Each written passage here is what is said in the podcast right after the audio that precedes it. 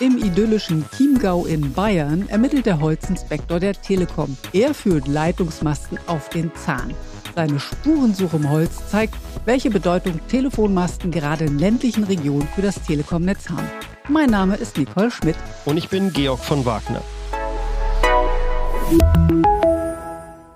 Die Gegend um die Stadt Trostberg im Landkreis Traunstein, nur wenige Kilometer von der österreichischen Grenze entfernt, besteht aus vereinzelten Bauernhöfen, Äckern, schmalen Straßen und kleinen Siedlungen. Ansonsten viel Natur und schnelles Internet gibt's auch schon. Das kommt über oberirdische Leitungen, die an Holzmasten hängen, in die Gehöfte und Weiler. Das hat mehrere Vorteile. Der Netzausbau geht schneller, ist einfacher umzusetzen und kostet weniger. Das ist gerade bei den großen Entfernungen zwischen den einzelnen Gebäuden wichtig. 2,6 Millionen Holzmasten hat die Telekom in Deutschland.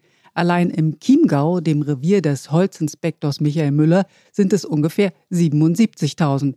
Damit sie Wind und Wetter standhalten, prüft er regelmäßig. Und das seit zehn Jahren mit Begeisterung. Begleitet wird Michael von Resi. Das ist Michaels Bohrwiderstandsmessgerät.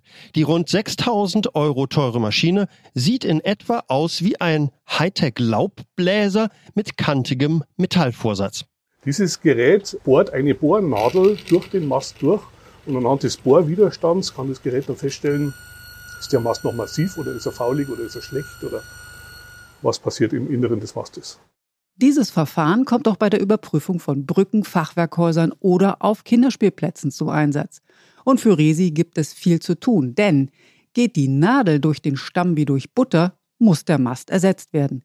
Insgesamt drei Bohrungen macht Michael pro Mast. Erst horizontal in etwa eine Meter Höhe, dann schräg von oben und zuletzt direkt am Boden. Damit kann auch der unterirdische Teil des Masts untersucht werden.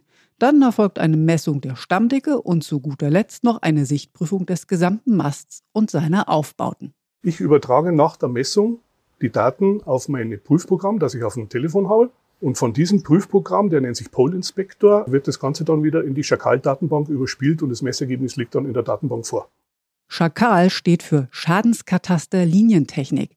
Diese Telekom-Datenbank speichert den aktuellen Zustand aller Masten. Alle sechs Jahre werden die Masten kontrolliert. Da kommen bei 2,6 Millionen eine Menge Daten zusammen.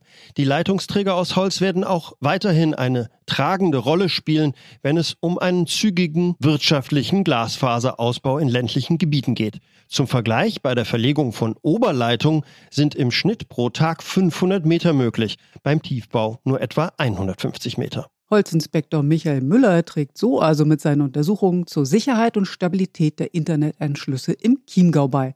Und damit vielen Dank fürs Zuhören. Bis zum nächsten Mal. Tschüss. Tschüss.